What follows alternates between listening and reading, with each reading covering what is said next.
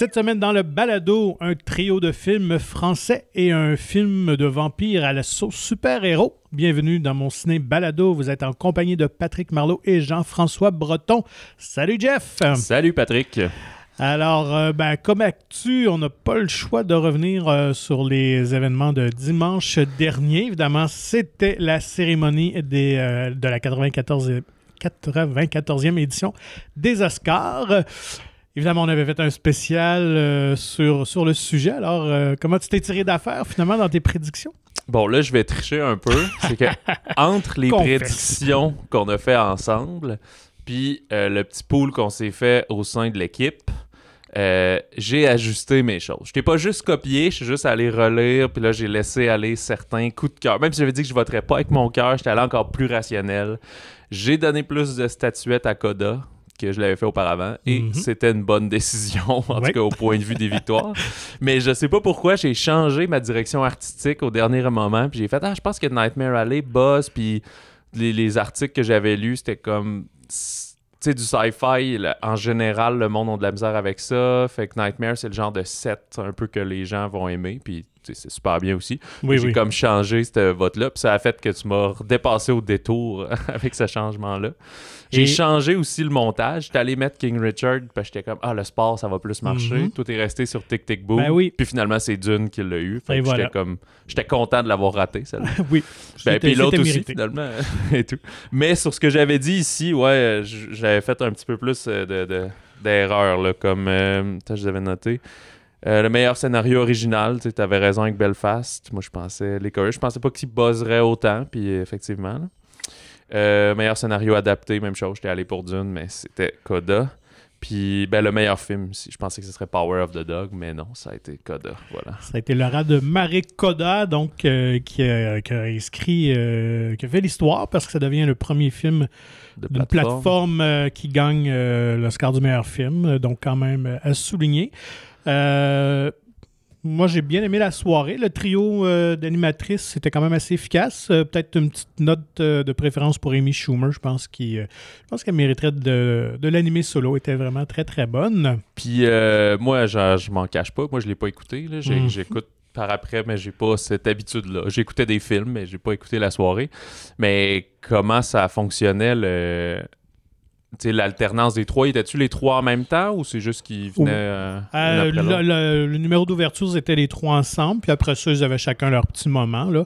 Mais ils n'étaient pas omniprésentes quand même. Là. Donc, euh, fait que c'était c'était juste parfait. Puis tu me disais aussi que les catégories hors gala, ça a comme bien passé quand Oui, même. là. Tout à fait. Je, honnêtement, je pense qu'une petite tollée pour rien parce que quand même, euh, ces, ces prix-là plus techniques qu'on avait euh, décidé de, de modifier leur présentation, finalement, ils étaient quand même présentés, ils étaient nommés, puis on avait quand même droit au, au remerciement là, du, du gagnant. là. C'est juste qu'on n'avait pas le droit à une introduction en bonne et due forme avec des invités qui font leur petit numéro souvent, qui tombent à plat et euh, présenter des extraits, là, vu que c'était juste raccourci un petit peu. Là. Mais finalement, euh, puis je pense que ça pourrait même s'appliquer dans d'autres catégories, honnêtement, parce que malgré tout ça, le- les Oscars ont quasiment duré encore 4 heures, ça a fini pas loin de minuit, là, tu sais, fait qu'on s'en Ouais, sauve pas. exact, je vois pas. euh.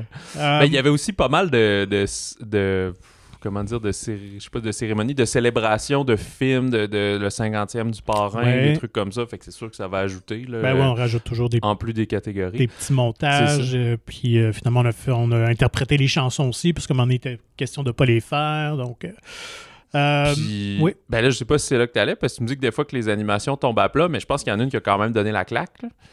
ben oui, tout à fait. Quel bon jeu de mots. euh. Euh, je suis ben oui, écoute, on a eu ce, ce moment historique aussi, mais d'une toute autre façon, évidemment, euh, la fameuse gifle de Will Smith à Chris Rock. Écoute, je dois avouer que sur le coup, autant j'étais j'étais surpris, choqué, étonné, comme pas mal tout le monde dans la salle, parce que les premiers instants, on se demandait, écoute, est-ce que c'est vraiment une joke? Ça aurait pas été arrangé, là, connaissant les deux. Ouais. Euh, parce qu'évidemment, bon, ben, sans tout aller dans les détails, Chris Rock avait une mauvaise blague sur la femme de Will Smith. Il s'est levé, il est allé gifler Chris Rock sur scène. Mais là, visiblement, Chris Rock était, était shaké. Ça se ça se voyait dans son visage. Et surtout que Will Smith euh, continue à l'insulter une fois qu'il est allé se rasseoir Ouais, ouais. solidement. Et euh, donc là, on a compris que c'était c'était vraiment sérieux. Et là, ben, c'était le malaise dans, dans l'auditorium. Ça se voyait chez les gens qui étaient en état de choc. Ben, aussi parce que tout le monde se demandait si tu vrai, si tu faux? Puis après ça, tu dis Ouais, mais il me semble que Will Smith, on pense qu'il va gagner le meilleur acteur Et- dans 20 minutes. fait qu'on fait quoi avec ça? Fait que les Oscars ont comme rien fait. Ils ont comme laissé ça aller. Euh, il a présenté, euh, Rock, là, lui, présentait le meilleur documentaire. Tout de suite après, ouais. Puis... Fait qu'ils ont fait ça. Après, il y a eu une pause. Puis après, je pense que c'était meilleur acteur. Tout de suite après. Non, c'était un petit peu après, Un un, petit peu, un peu plus long, mais évidemment, c'est ça. on- C'était pas un, un secret de polichinelle que, que Will Smith remportait l'Oscar euh, du meilleur acteur. Donc là, c'était quel serait le malaise lorsqu'il va aller sur scène. Euh, mais finalement, ouais, c'est comme tout le monde a fait fi un peu de, de ce qui s'est passé. Là. Euh, je pense qu'en même temps, c'était touché. On pouvait pas intervenir. et Pas quelqu'un, le réalisateur, un producteur, il serait pas venu sur scène. J'ai lu un petit peu d'ailleurs dans, dans la crisis room, là, dans, dans la chambre des producteurs et tout ça. Ben, la décision a été ben, on poursuit, là, on y va, puis on vient pas retirer Will Smith du gala. Là, donc, euh, puis on, vivra avec les conséquences après. J'ai vu sur euh, Twitter que quelqu'un a filmé genre du balcon là, de super-héros, que là, la pause tout de suite après le, le, le prix du euh, documentaire, pardon, ben là, on a vu Denzel Washington est allé parler Ouais. à Will Smith, euh, Tyler Perry, euh, qui... Il y avait la publiciste de Will Bra- Smith. Bradley aussi. Cooper aussi, puis tout, tu sais, puis ils l'ont comme... Ben, je sais pas ce qu'ils ont dit, là, tu sais, c'est peut-être soit juste pour le rassurer de- par rapport à ce qu'il vient de faire. Puis là, après ça, il y a eu son discours, lui, lorsqu'il a remporté l'Oscar du meilleur acteur, Ouais. que là, je, je sais pas. était malaisant aussi. oui, son parce que, mais tu sais, il est encore trop près du moment. Ouais. Fait qu'il pouvait pas dire, on est quoi, une demi-heure, 40 minutes plus tard, genre, hey, je, je- je m'excuse, j'aurais pas dû. Fait qu'il a comme fait, je m'excuse à l'académie, je m'excuse à mes co-listiers euh, de, de finalistes. Mais donc, il s'excuse pas d'avoir fait le geste. Puis, dit, hey, ça, on fait ça par amour, comme le personnage de Ben. King Richard. Fait que moi, je veux protéger. Puis là, il y a eu une genre standing ovation, ovation debout. Puis je suis comme, ouais, mais ça, là, tu sais, je- personne n'est fondamentalement mauvais. Il a juste fait probablement un accro. Est-ce qu'il avait raison ou pas? D'être offusqué de la blague? Ça, c'est une chose, c'est une blague Mhm. facile qui peut être vue de mauvais goût. Mais de se lever en plein live TV, d'aller gifler, ça, c'est quand même ce qu'on appelle la masculinité toxique. Ouais, je vais aller taper sa gueule. Après, je l'injure de fermer sa gueule.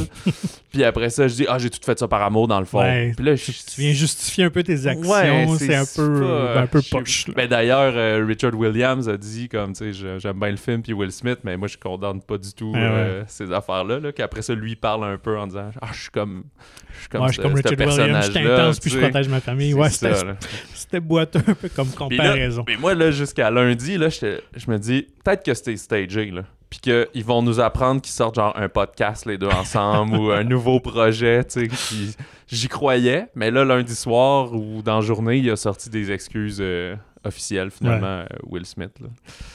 Fait que, Donc, euh, finalement, donc. C'était pas arrangé avec le gars des vues. Non, vraiment pas. Mais là, euh, la paix semble être faite, alors on peut retrouver euh, notre vie normale.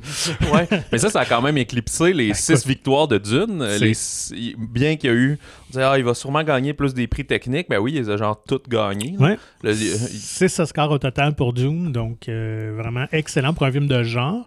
Alors bravo. Et ce que j'ai aimé aussi souvent dans les remerciements des gagnants, ben, il, donnait, il disait un petit mot euh, en français à Denis Villeneuve. Même s'ils sont pas francophones. Non, c'est ça. Donc ça, j'ai trouvé ça très cool. de- Puis de le part. Québécois Patrice Vermette, qui l'a, a remporté. Bien oui, alors pour, euh, bravo, les euh, meilleurs, euh, la direction artistique. hein. Ouais, donc euh, troisième nomination, première victoire pour Patrice Vermette. Donc, euh, ex- Qui a salué Jean-Marc Vallée, je pense. Oui, ben oui, euh, tout, toute fin. Euh, je vais revenir aussi sur un autre petit malaise à la fin euh, pour la remise du prix du meilleur film. Écoute, on a eu la fausse bonne idée. On fait souvent ça pour le Grand Prix de ramener une, vedette d'Hollywood, une légende du passé. Là, dans ce cas-ci, c'était Liza Minnelli, évidemment connue pour Cabaret, euh, Cabaret des années 70, New York, New York et tout ça. Donc, vraiment une icône. Icône de la communauté LBGTQ aussi, tout ça, avec Lady Gaga. Mais Madame Minnelli, clairement, est plus toute là. là. Son- ses, ses réflexes cognitifs étaient vraiment défaillants. Donc, c'était vraiment très malaisant. Et en plus, voir. il garde la fin de la soirée. Tu Ben oui. arriver là à 3h de l'après-midi, il est Ben, rendu 22h, genre, puis... C'est euh, clair qu'elle a une journée dans le corps, elle sait pas trop où elle est, qu'est-ce qu'elle fait, bien qu'elle semble être contente d'être sur place.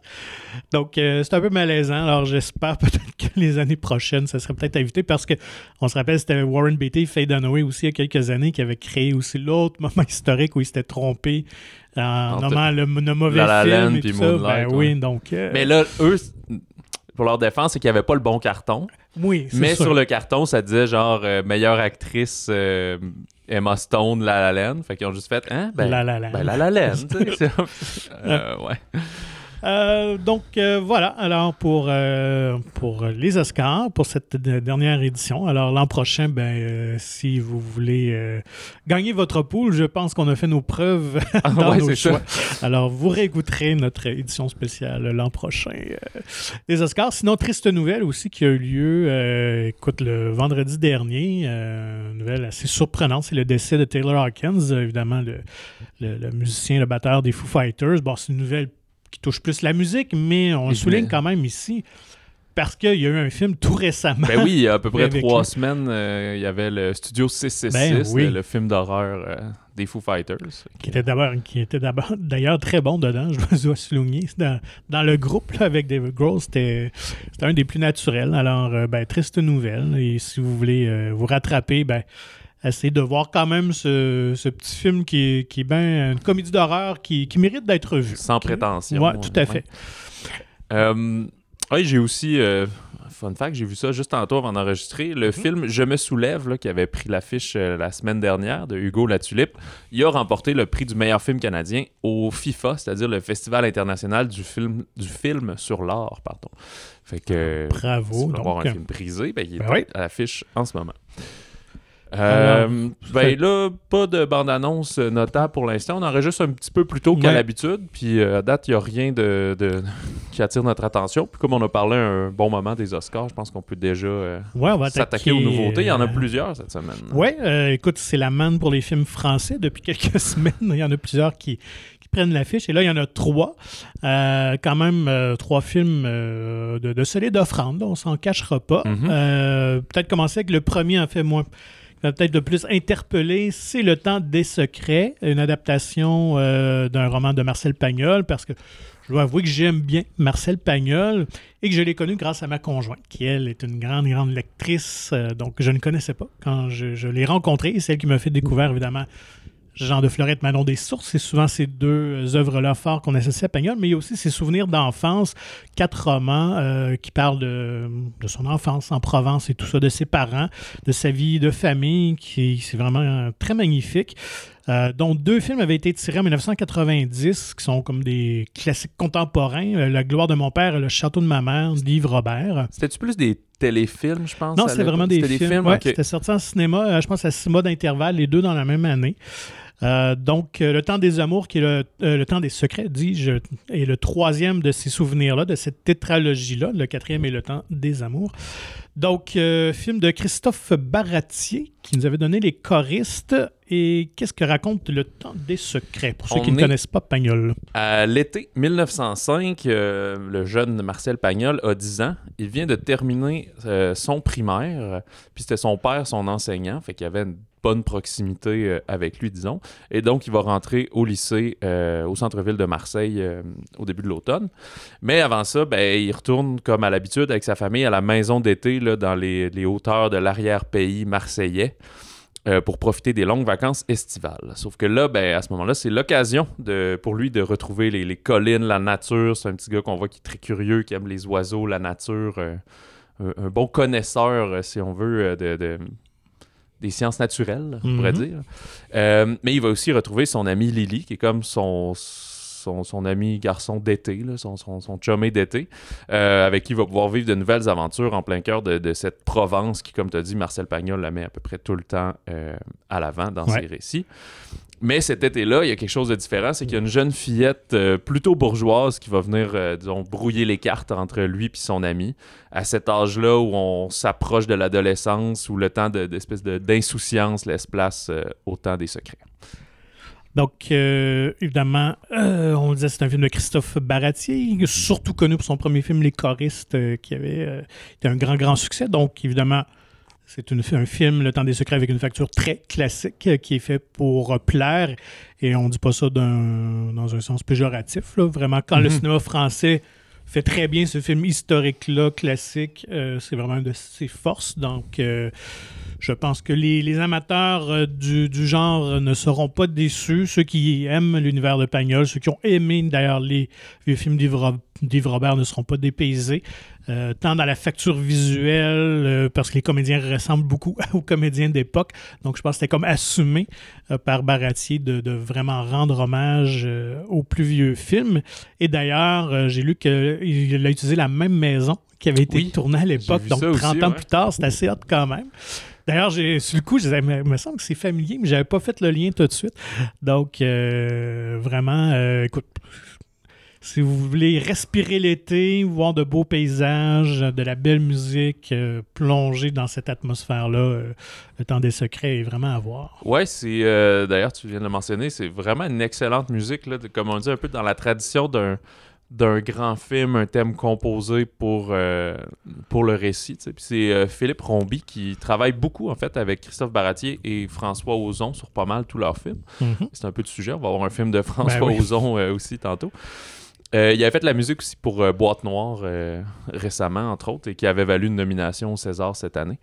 Et ouais, fait que, dans le récit, c'est ça. On est vraiment sur cette. cette- ce- comment ça, sur la clôture là, entre l'enfant, l'adulte, que tu veux rester enfant, mais malgré toi, c'est vraiment l'espèce de coup de foudre qu'il va avoir pour cette jeune fille-là qui va venir changer sa dynamique, sa, dyna- Ouais. sa dynamique avec ses parents. C'est le temps des secrets pour lui en tant qu'enfant parce qu'il commence à avoir sa propre vie, qui va s'éloigner de, de son père et de sa famille, mais qui va aussi réaliser que les, en- que les, les adultes, les parents, même s'ils nous disent de pas mentir, de se comporter d'une telle manière, ben eux-mêmes aussi en cachette, ils ont leurs propres secrets puis ils agissent pas toujours comme ils le devraient. Ben, effectivement. Donc, il découvre justement le côté moins parfait de ses parents. Euh, surtout que dans les deux premiers tomes, c'était vraiment ça. C'était. Euh, chacun portait sur le, ben, le père et la mère et c'était un regard très naïf et euh, de- sur ses parents alors que là justement on, on découvre tout euh, leur histoire un peu cachée. Euh, bravo quand même euh, au comédien Léon euh, Campion euh, qui dont il s'agit de son premier film quand même et euh, je trouvais qu'il fait euh, très bon travail pour jouer le jeune Pagnol. Euh, J'avais lu que ça avait causé une certaine controverse son casting parce qu'il est parisien. Il ne vient pas de, de Marseille, donc euh, c'est ça. Alors évidemment, il y en a qui ont critiqué un peu son, son accent, mais bon, nous, Euh, pour Québécois, nous, ouais, c'est ça. non, On voit voilà. la, la- la différence d'accent entre un accent de, de Marseille, du sud de la France, puis un traditionnel euh, parisien ou du reste de la France, mais je pourrais pas dire si c'est bien ou mal. là. Peut-être justement qu'ils l'ont trouvé cliché, mais pour nous, euh, ça fonctionne très bien. là. Eh bien, comment il va le Marcel, hein? Genre des trucs comme ça. là. Ouais. Mais euh, moi, je trouve ça vraiment charmant comme Ah, film. toi, autant tu le connais plus. Je me souviens d'avoir vu seulement Jean de Florette. Il y a une bonne secousse, genre au secondaire. Il nous avait montré ça. Peut-être qu'on l'avait lu, puis on avait vu le film. Ouais. Puis de revoir ça me, me donne envie d'en apprendre plus sur toute son œuvre. C'est vrai qu'il y avait eu aussi euh, Daniel Auteuil qui avait refait Marius puis Fanny il y a quelques Oui, années, là, en genre de même chose, là, à six mois d'intervalle, à huit mois entre les deux sorties. Euh, ouais, de plus, lire son œuvre, ça me faisait. J'essayais de trouver un, un comparatif de ce que j'apprends sur, sur le personnage. Ça me rappelle peut-être Félix Leclerc d'une certaine Oui, manière. Pas dans la poésie, mais dans l'attachement à une région euh, natale, à Mm-hmm. louanger son terroir, des choses comme ça. Oui, tout à fait. Euh, évidemment, Pagnol est tellement associé avec la Provence. Alors, euh, à découvrir vraiment ou à revoir euh, si vous connaissez ses œuvres. Moi, je trouve que c'est vraiment un beau film à voir en famille aussi. Ouais, Donc, vrai, euh, vraiment un beau film familial, très bien fait, qui, qui est zen, qui, Ouais, qui, amène juste de bons sentiments. On sort de là avec un beau sourire. Exact. Dirais un genre de peut-être 8 ans et plus là, Mhm. pour l'apprécier. Quand même des fanfaronneries euh, d'enfants euh, au travers du film et tout. Fait que ouais, c'est très sympathique. Donc, Le temps des secrets de Christophe Baratier. Euh, dans un tout autre registre, allons avec Tout s'est bien passé. Où là, euh, on est dans un film de François Ozon, tu le mentionnais il y a quelques instants, qui nous habituait quand même à des films plus, euh, plus intenses, plus dérangeants. Là, c'est quand même, il est tout en retrait. Euh, il laisse vraiment la place à son sujet, mais qui est quand même pas facile. C'est ça. Il reste toujours un petit mystère souvent dans ces films, là. Mhm. pas, pas un polar, mais il y a tout le temps un petit suspense. Euh, c'est avec Sophie Marceau, Géraldine Payas, André Dussolier et aussi un peu Charlotte Rampling. Euh, Un je dis un peu. casting, euh, Ouais, casting de feu, c'est juste ouais. qu'elle est très Ouais. peu présente dans le film, là. mais euh, elle est pareil, elle joue la, la mère des, des filles. Euh, à 85 ans, le père d'Emmanuel est hospitalisé après un accident vasculaire cérébral, donc un AVC. Euh, quand il se réveille, il est diminué, il est dépendant, à peu près à moitié euh, Paralysé. ouais, paralysé, comme atrophié en fait, là, Mm. les, muscles, les muscles inactifs, si on veut, au visage. Euh, alors que c'était un homme qui était curieux de tout, euh, qui aimait passionnément la vie, fait qu'il demande à sa fille euh, aînée, ou en, il me semble que c'est la plus vieille, Ouais. ou en tout cas sa, sa favorite, qui est jouée Mm. par Sophie Marceau, de l'aider à mourir. Le sujet du film, c'est l'euthanasie. euh, L'aide médicale à mourir, Oui, tout le débat entourant ça. Donc, euh, inspiré euh, d'une réelle histoire, en fait, celle d'Emmanuelle euh, Bernheim, qui est une autrice, euh, donc euh, jouée par Sophie Marceau, euh, qui a collaboré souvent avec François Ozon Ouais. euh, comme scénariste sur ses films. Euh, donc, en 2013, elle avait publié ce livre-là qui racontait vraiment la, la- ce, ce côté-là de sa vie, donc la, la mort de son père. Et euh, même tragiquement, euh, Emmanuel Bernheim est décédé il y a quelques années, en 2017, d'un cancer du poumon. Donc, on n'a pas pu voir le film euh, porté à l'écran. Exact, elle avait commencé avec Alain Cavalier à travailler Mhm. sur l'adaptation parce qu'à ce moment-là, euh, dire qu'ils ont dû commencer, je sais pas, peut-être 2015, 14, quelque chose comme ça, ou tout de suite après la parution de son livre.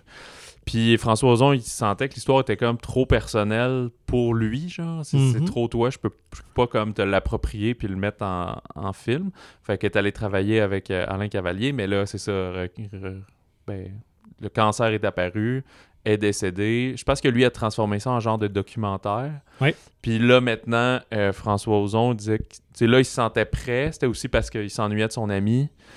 Euh, puis il désirait depuis longtemps travailler avec Sophie Marceau, mais ça marchait jamais. Ses projets cliquaient pas avec elle. tu sais. Mhm. Aussi, ce- son ancien projet, c'était euh, Grâce à Dieu, tu sais, qui mettait surtout des hommes. Fait que c'est comme, ben là, je proposerais pas un rôle secondaire à Sophie Marceau. là. je veux travailler avec pour vrai. Avant ça, il je pense qu'il y avait eu France, il y en a eu une coupe comme ça. Fait que, Mhm.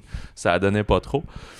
Euh, fait que bref, cette union-là a fait que c'était c'est le projet parfait. tu sais. Elle, elle la connaissait pas vraiment, mais en lisant le livre, elle dit Ah oui, j'embarque. Euh, Ouais. c'est- Ça a l'air Et D'ailleurs, elle est, là. elle est magnifique dedans, très au naturel. André Dusselier est renversant, Ouais. donc lui qui joue le père, évidemment, atteint de, de cette condition-là.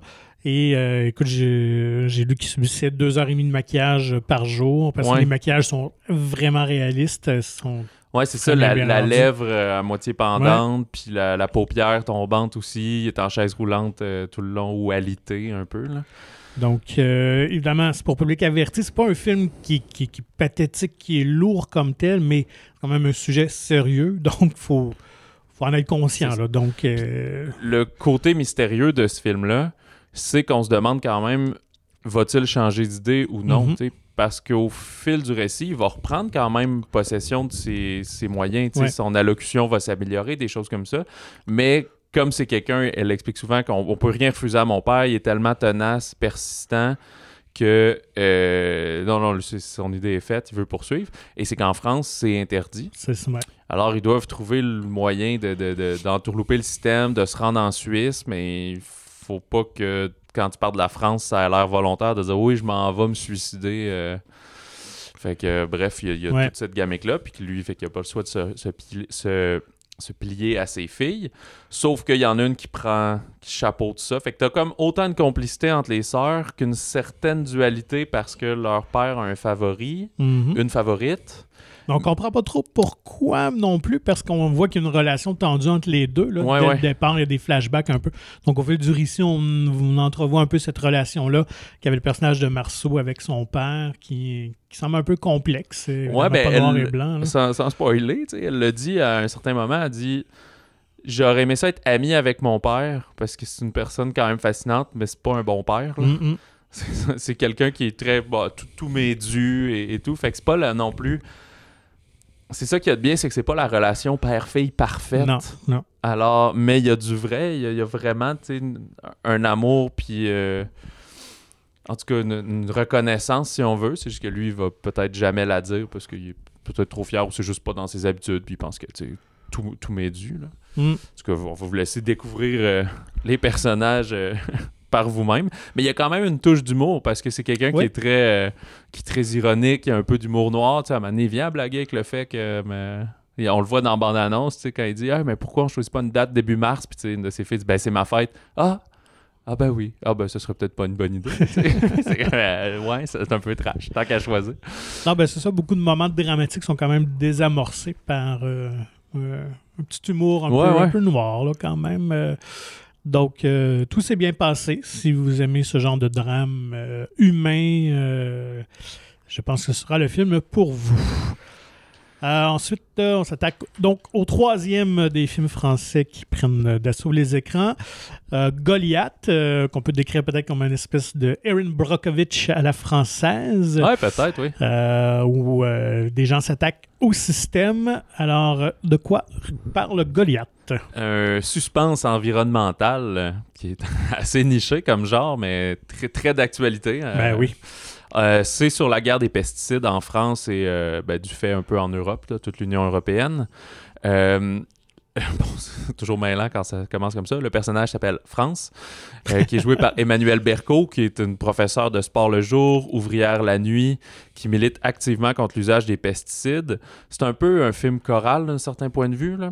Euh, on a Patrick, qui est joué par Gilles Lelouch, qui est un plus obscur, solitaire. C'est un avocat parisien, puis qui tranquillement, il s'est spécialisé en droit environnemental. Et on a Mathias, joué par euh, Pierre Ninet, qui est euh, un peu un genre d'anti-casting parce que Ouais. c'est le lobbyiste brillant, euh, celui qui est pressé, qui va défendre les intérêts euh, du géant de l'agrochimie. Fait que c'est un Je- peu le méchant de l'histoire, Ouais, là, ça, dans le sens. C'est un genre de casting de job qui lui ressemble, mais euh, ça, ça, me ra- ça peut rappeler. oh, ça, ça date, là, mais un film de Jason Reitman quand. ah, j'ai oublié son nom, mais ça s'appelait Thank You for Smoking. Mhm. Puis c'est, euh, voyons, lui qui faisait double face dans The Dark Knight, là. Oui, Aaron Eckhart. Ah, Exact, Aaron Eckhart qui faisait justement un, publiciste lobbyiste pour une compagnie de cigarettes, fait qu'il allait partout pour dire que c'était non non c'est correct fumer c'est autre chose qui rend ça mauvais et tout, fait que lui il fait un peu ça pour les pesticides, il joue avec les statistiques, il tout présenter ça d'une autre de manière. service, effectivement. Et euh, alors le film vient de Frédéric Tellier qui avait fait aussi euh, Sauver ou périr avec Pierre Ninet il y a quelques années là, sur euh, l'histoire d'un sapeur-pompier et l'affaire SK1 aussi qui était je pense que c'était inspiré d'une histoire vraie. Et ici encore euh, pour Goliath, bon qui fait référence tout de suite à David contre Goliath là, de la- des petits qui se battent contre le géant. Euh, c'est d'ailleurs clairement dit à donné dans le film. là, le personnage de Berco utilise cette métaphore dans, dans une de ses allocutions. Euh, ça fait donc 10 ans qu'il travaille sur le film. Il a dit il faut que je fasse plein de recherches. Il a comme tout inventé, mais tout est inspiré du réel. Parce Ouais. qu'il voulait pas se ramasser, j'imagine, avec des poursuites sur le dos, puis dire oh non, mais c'est pas exactement comme ça. Fait qu'il a inventé des personnages. Même euh, dans ce film-là, le, le pesticide euh, utilisé là, qui donne le, le- le- un genre de cancer du sang, c'est. euh, c'est-tu tétrazine? Ouais, exact. La tétrazine, tu il a inventé ça. Là. Ça- Mhm. Ça n'existe pas. Il s'est assuré qu'on pourrait pas revenir contre lui. Mais dans la présentation des, du rôle de chacun, des statistiques, des choses comme ça, il est allé sur le réel. C'est sûr que le film, écoute, si t'es pro, euh, comment dire, pesticides, puis l'important c'est de faire de l'argent, ben tu vas trouver le film peut-être biaisé. Mais c'est un peu ça la réalité. Le problème la question, c'est que, et il le soulève à certains moments, c'est pas juste de dire Hey, on arrête les pesticides parce que ça coule partout puis que finalement à long terme ça développe des cancers parce que là l'enjeu c'est aussi est-ce qu'ils vont cacher euh, des recherches? À chaque fois que quelqu'un fait une recherche euh, privée ben, elle va être discréditée. Fait que ils sont comme plus forts parce qu'ils sont les politiciens sont de leur côté parce Mm. que c'est eux qui vont manger à table dans des grands restaurants. Il y a un peu ça. Mais la manière que le système de consommation est fait comme il évoque il dit ben là il faut produire tellement de bouffe pour nourrir tout le monde que on peut pas juste arrêter parce que l'agriculture bio ça produit pas assez versus le régime. Fait il faudrait que tu changes quand même complètement tes mentalités on est rendu euh, pas mal le bras dans l'engrenage d'une certaine Ouais. manière Euh, le film se veut pas nécessairement cynique mais euh, c'est un peu ça pareil. Il y a des choses que euh, Tellier dans ses recherches, a découvert pour vrai, quand il va avoir sur des, des- de la cartographie, les, les grosses compagnies de, de chimiques comme ça vont finir par enlever des, des ruisseaux puis des petits cours d'eau naturels des choses comme ça, de sorte qu'ils n'ont pas après à en tenir compte puis euh, aller valider la qualité de l'eau parce que soudainement, ah, ben, en refaisant les plans, en faisant telle affaire, le, le ruisseau a disparu donc euh, pas besoin d'analyser le ruisseau, il n'existe pas. Genre. Fait qu'il y a vraiment le côté de. Alors que la nature devrait être à tout le monde et la partager, il y a des gens qui vont se l'approprier Ouais. pour en faire de l'argent. Fait que c'est pour ça que le film est, est vraiment d'actualité. Les personnages sont super sentis. Le début, du... c'est un film de deux heures, un peu pas mal pile. Peut-être le premier 40 minutes est un peu confus. Là. Il y a... Parce qu'on ne comprend pas comment les personnages vont se croiser. Là. C'est pas aussi, euh, disons, spectaculaire que genre 21 grammes ou vraiment les grands films chorales. Là. On le présente pas tant que ça comme un film choral parce que dès, c'est ça, là, un peu avant la moitié, là, tout le monde va, va s'entremêler dans les causes. Donc finalement, on a une militante, on a un, avocat qui veut défendre une certaine famille, puis tu as celui qui défend les intérêts euh, la compagnie euh, de pesticides. Et euh, ben, c'est ça, là, j'ai l'impression que si j'en parle plus, je vais rentrer trop dans le cœur du récit, mais euh, non, c'est vraiment comme quand même excitant comme la manière que c'est monté, que c'est présenté. C'est un bon sujet de conversation. Ça Ouais, donne tout à envie de manger bio jamais par après. tu sais. Ça fait réfléchir sur notre consommation, effectivement. Et un peu à la manière d'Oustram la semaine dernière, ben, ça fait du bien, ce genre de film, de drame social-là, qui, qui expose un peu les, euh, les travers euh, ou les choses cachées de, de la vie qu'on Ouais, n'ose pas ça. toujours voir. Mais je veux dire, même si c'est teinté un peu d'un- d'un- d'une idée ou d'une genre de vérité qu'il voudrait nous donner, ça nous fait quand même se reposer la question sur souvent ça. des trucs qu'on oublie parce que finalement on parle de la claque de Will Smith parce que c'est c'est ça qui est hot aujourd'hui Oui. à parler puis on, on oublie ce qu'on mange là au final. Euh, euh, et à noter que ben, un intérêt supplémentaire pour moi de voir le film, ben, c'est la présence de Marie Gillin. Je dois confesser que cette comédienne-là, ça a été un gros, gros croche pour moi dans les années 90 quand je l'ai découvert. Alors, euh, c'est fait plus rare depuis une dizaine d'années, mais elle joue un petit rôle dedans. Donc, Marie Gillin, une actrice belge que, que j'affectionnais beaucoup à l'époque. Euh, autre, euh, ben, dernier gros film, euh, on, on va du côté des Américains cette fois-ci qui nous lance un film de super-héros, mais sans super-héros, plus un anti-héros. C'est euh, Morbius, euh, un film de, de vampire, en fait, le- un des vampires de l'écurie Marvel. Exact, un ennemi, euh, c'est c'est peut-être pas le top 1, mais quand même connu de l'univers de Spider-Man. Ouais. Parce que Sony travaille avec ça. Là. Du côté de Marvel, ils ont tout ce qui appartient à Spider-Man. Donc, c'est pour les- ça que c'est eux qui produisent le film. C'est ça, les Venom et, et autres. Un film de Daniel Espinosa qui avait fait le film euh, de, de- genre de suspense de science-fiction Ouais. Life là, Ouais, en c'est ça. 2017. euh, Safe gr- House aussi. euh. Ouais, qui n'a pas une grande feuille de route si étonnante que ça, là. Puis, en tout cas, Ah exact. Euh, c'est Jared Leto qui incarne euh, Michael Morbius. Mhm. Il y a aussi Matt Smith qu'on a vu cet automne dans Last Night in Soho qui fait encore aussi un. Il y a, une gueule de Oui. gars pas tant sympathique, mettons. tout à fait. Euh, Jared Harris, Tyrese Gibson, qui est connu pour son personnage de Roman dans les Fast and Furious.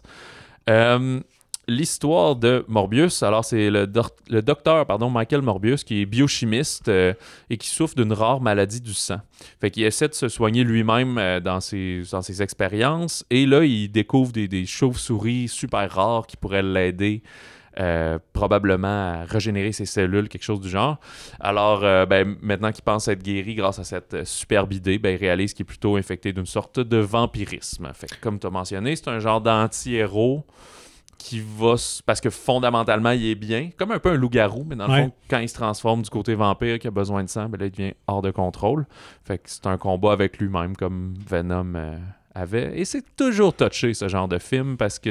Ou comme... euh, dans, dans un autre genre, mais tu sais, Cruella, de dire, OK, là, ça, c'est un méchant, ça va être hot, mais il est pas si méchant que ça. Mhm. Fait que là, ça édulcore un petit peu le- le- le- l'ampleur. tu sais. Tant qu'à ça, tu pourrais faire un film sur un méchant, puis super méchant, puis il tue tout le monde, puis euh, il s'enlève les mains, tu sais. Un peu comme euh, ben, quasiment Thanos, mais même Thanos, c'était pour le bien de l'humanité. Il fallait qu'on skip la moitié. Moi, je m'égare.